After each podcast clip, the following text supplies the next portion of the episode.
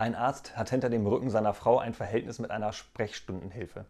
Als ihm eines Tages berichtet, sie sei schwanger, gibt er ihr Geld und schickt sie für einen langen Urlaub in eine Klinik in den Schwarzwald. Dort soll sie unbemerkt und in aller Ruhe ihr Baby bekommen. Wie soll ich dich denn wissen lassen, wann das Baby geboren ist? Ganz einfach, sagt der Doktor. Schick mir eine Karte von der Klinik und schreib drauf, du hattest eine Portion Sauerkraut gegessen. Ich werde dann auch finanziell für das Baby sorgen. Gesagt, getan.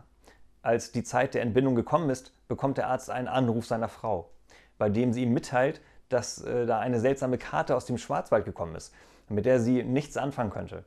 Der Arzt eilt sofort nach Hause, nimmt die Karte an sich, liest sie durch und fällt vor Schreck in Ohnmacht. Als seine Frau den ersten Schock überwunden hat, sieht sie sich die Karte an und liest den überaus netten Urlaubsgruß aus dem Schwarzwald. Hallo, Dr. Feger.